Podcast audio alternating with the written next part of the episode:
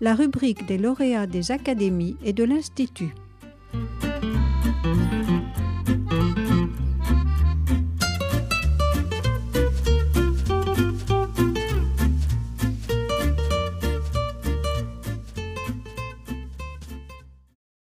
Bonjour, je m'appelle Georges Mondéjar, je suis chercheur postdoctoral en paléontologie au Muséum national d'histoire naturelle de Paris, dans le CR2P, le Centre de recherche en paléontologie du département Origine et Évolution, et au musée Senckenberg de Francfort, en Allemagne.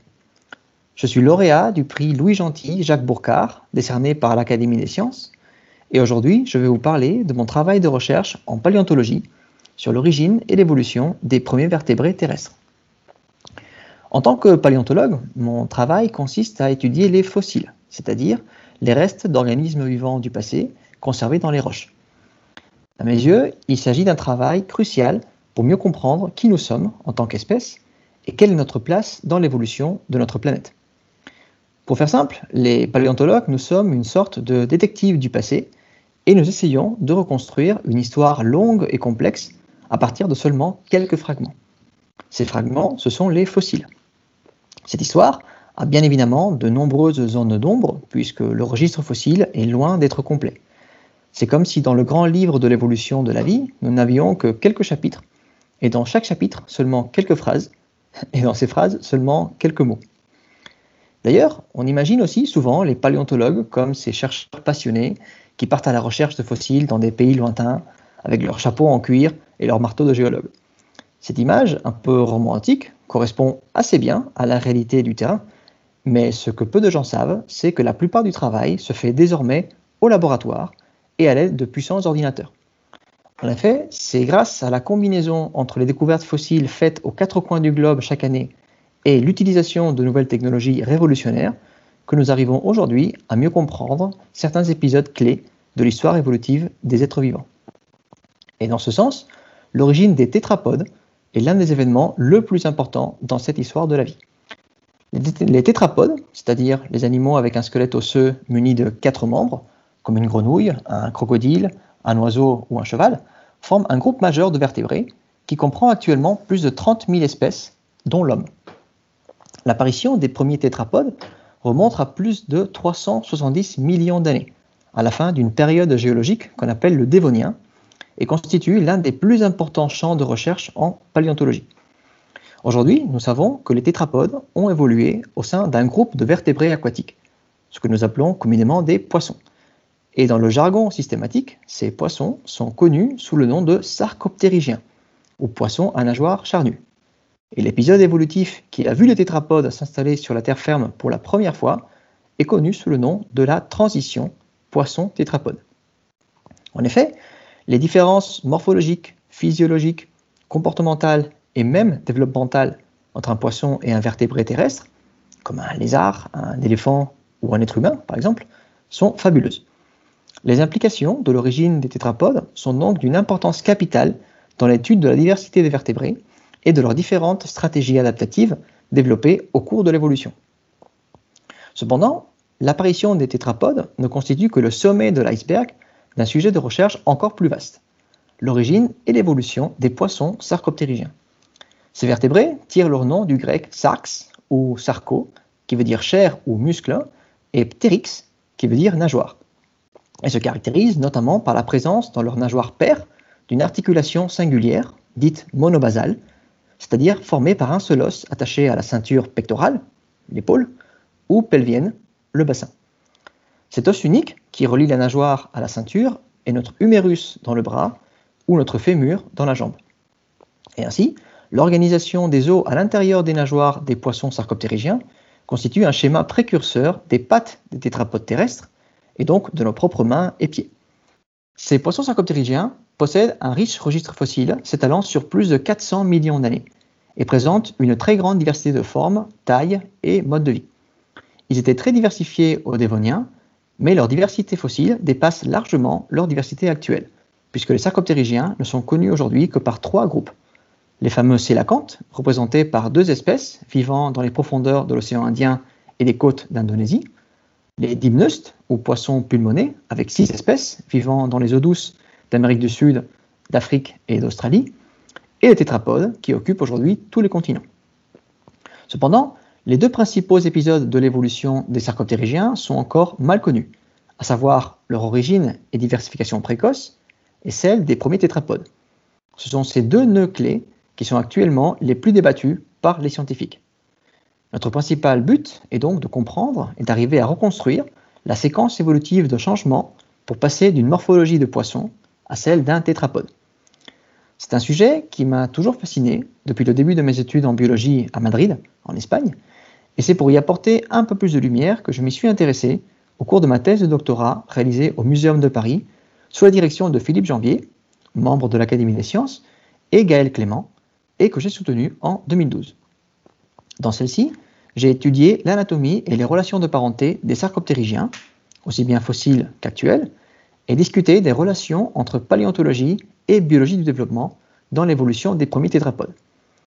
Il s'agit d'un vaste programme sur lequel d'ailleurs je continue à travailler aujourd'hui.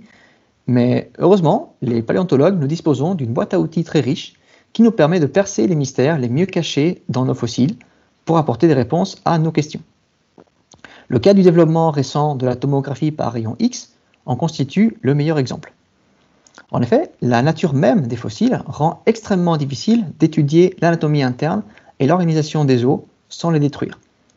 Avant l'invention des scanners, les études sur la structure et la croissance des os nécessitaient de faire des coupes dans les fossiles pour réaliser des lames minces, que l'on observait ensuite au microscope. Les informations tirées de ces analyses, dites paléohistologiques, étaient extrêmement importantes, mais impliquaient souvent de réduire un fossile précieux en poussière.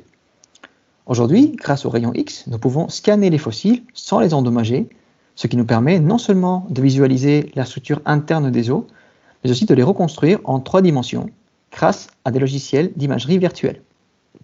Deux sources de rayons X sont aujourd'hui disponibles, le CT scan et la lumière synchrotron, où les rayons X ont un pouvoir de pénétration beaucoup plus puissant que dans un scanner classique. Par exemple, la lumière synchrotron est capable de révéler en plus grand détail des caractéristiques histologiques, comme la forme et l'organisation des cavités cellulaires ou vasculaires dans l'os, qui seraient moins évidentes, voire complètement cachées, dans un CT scan. Depuis ma thèse, j'ai donc eu l'occasion de travailler avec ces nouvelles techniques, aussi bien en faisant de l'histologie dite classique, c'est-à-dire à partir de lames minces, et de la microtomographie virtuelle. Par exemple, dans le cas des premiers tétrapodes, je me suis intéressé aux écailles osseuses qui continuaient à recouvrir leur corps à la fin du Dévonien. L'utilisation du rayonnement synchrotron a permis de réaliser une reconstruction tridimensionnelle très détaillée des écailles de Tularpeton, l'un des plus anciens tétrapodes connus, ayant vécu il y a environ 365 millions d'années en Russie. Ces données virtuelles ont été complétées par des coupes histologiques pour appuyer les observations tomographiques, faisant de cette étude l'analyse la plus détaillée de la squamation d'un tétrapode dévonien. Les nouvelles données montrent que les écailles de Tularpeton partagent les mêmes caractéristiques que celles des tétrapodes plus dérivés, mais sont néanmoins différentes de celles de leurs ancêtres aquatiques. Mes données comparatives suggèrent que les différences entre les écailles des poissons sarcoptérygiens et des tétrapodes sont probablement apparues rapidement au cours du Dévonien, dans un environnement aquatique, et qu'elles ont été retenues sans modification majeure au cours de la sortie des eaux des tétrapodes. Ce genre d'études, combinant l'observation et la description détaillée des fossiles avec des modélisations en 3D, sont devenues communes parmi les nouvelles publications scientifiques. Mais elles ne sont pas toujours simples ni courtes à faire. L'acquisition des données et le travail de segmentation peut d'ailleurs être très long, de l'ordre de 3 ou 6 mois par projet. Heureusement, de plus en plus de musées sont aujourd'hui équipés d'un CT scan à disposition des chercheurs, comme par exemple à Paris ou à Francfort, où je commencerai à travailler prochainement.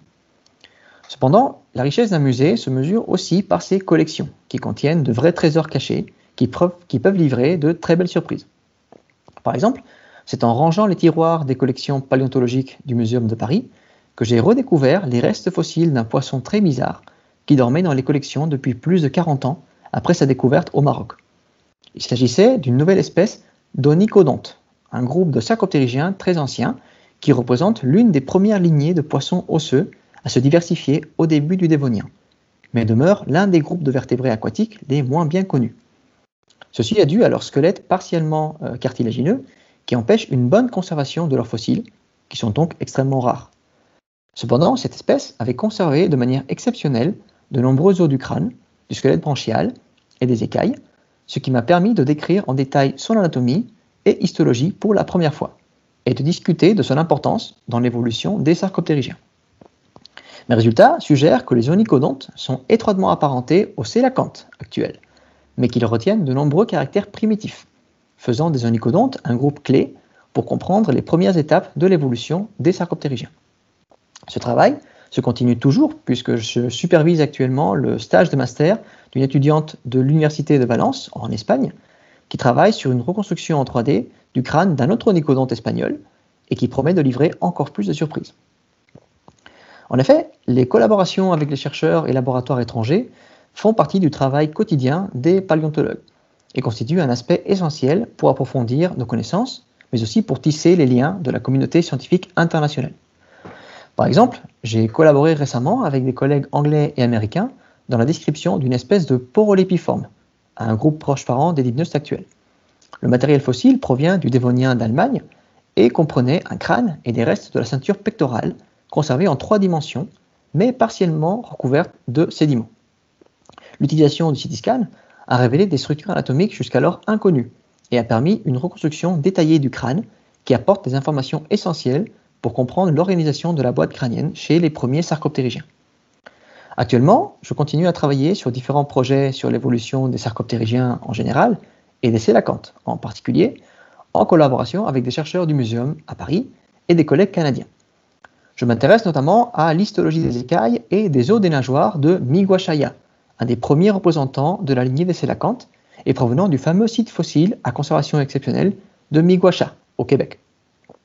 Grâce aux données histologiques, nous allons pouvoir décrire en détail la structure de ces écailles pour mieux reconstruire l'évolution précoce de la squamation chez les sélacantes, qui a en fait très peu varié depuis sa mise en place au Dévonien. Quant aux os des nageoires, l'étude de leur croissance par l'observation des variations de la structure osseuse au cours du temps, c'est ce qu'on appelle la squelettochronologie, nous permettra de mieux comprendre sa biologie et son mode de vie, et en quelque sorte de ramener à la vie ce poisson éteint il y a plus de 375 millions d'années. Toujours sur les sélacantes, je travaille également dans la description d'une nouvelle espèce à partir des restes de la tête d'un poisson ayant vécu il y a environ 300 millions d'années aux États-Unis et conservé dans un nodule, une sorte de concrétion de pierre qui a préservé de manière exceptionnelle les os à l'intérieur. Grâce au CT nous avons pu reconstruire virtuellement une partie de la boîte crânienne et surtout l'ensemble des arcs branchiaux, c'est-à-dire les os qui soutiennent les branchies. Du fait de leur fragilité, il s'agit d'une partie de l'anatomie des sélacantes fossiles qui est très mal connue. Mais la conservation exceptionnelle de cette nouvelle espèce et les comparaisons faites à partir des spécimens de sélacantes actuels conservés au Muséum de Paris, qui possède d'ailleurs la plus riche collection au monde, va nous permettre de proposer de nouveaux scénarios sur l'évolution de l'appareil respiratoire des sélacantes. Pour conclure, je voudrais simplement rappeler que la situation sanitaire actuelle liée à la Covid-19 a complètement bouleversé nos vies et nos routines de travail à tous. Dans mon cas, l'accès limité aux collections, laboratoires et salles informatiques des musées, mais aussi aux réunions en congrès, a ralenti considérablement mon rythme de recherche.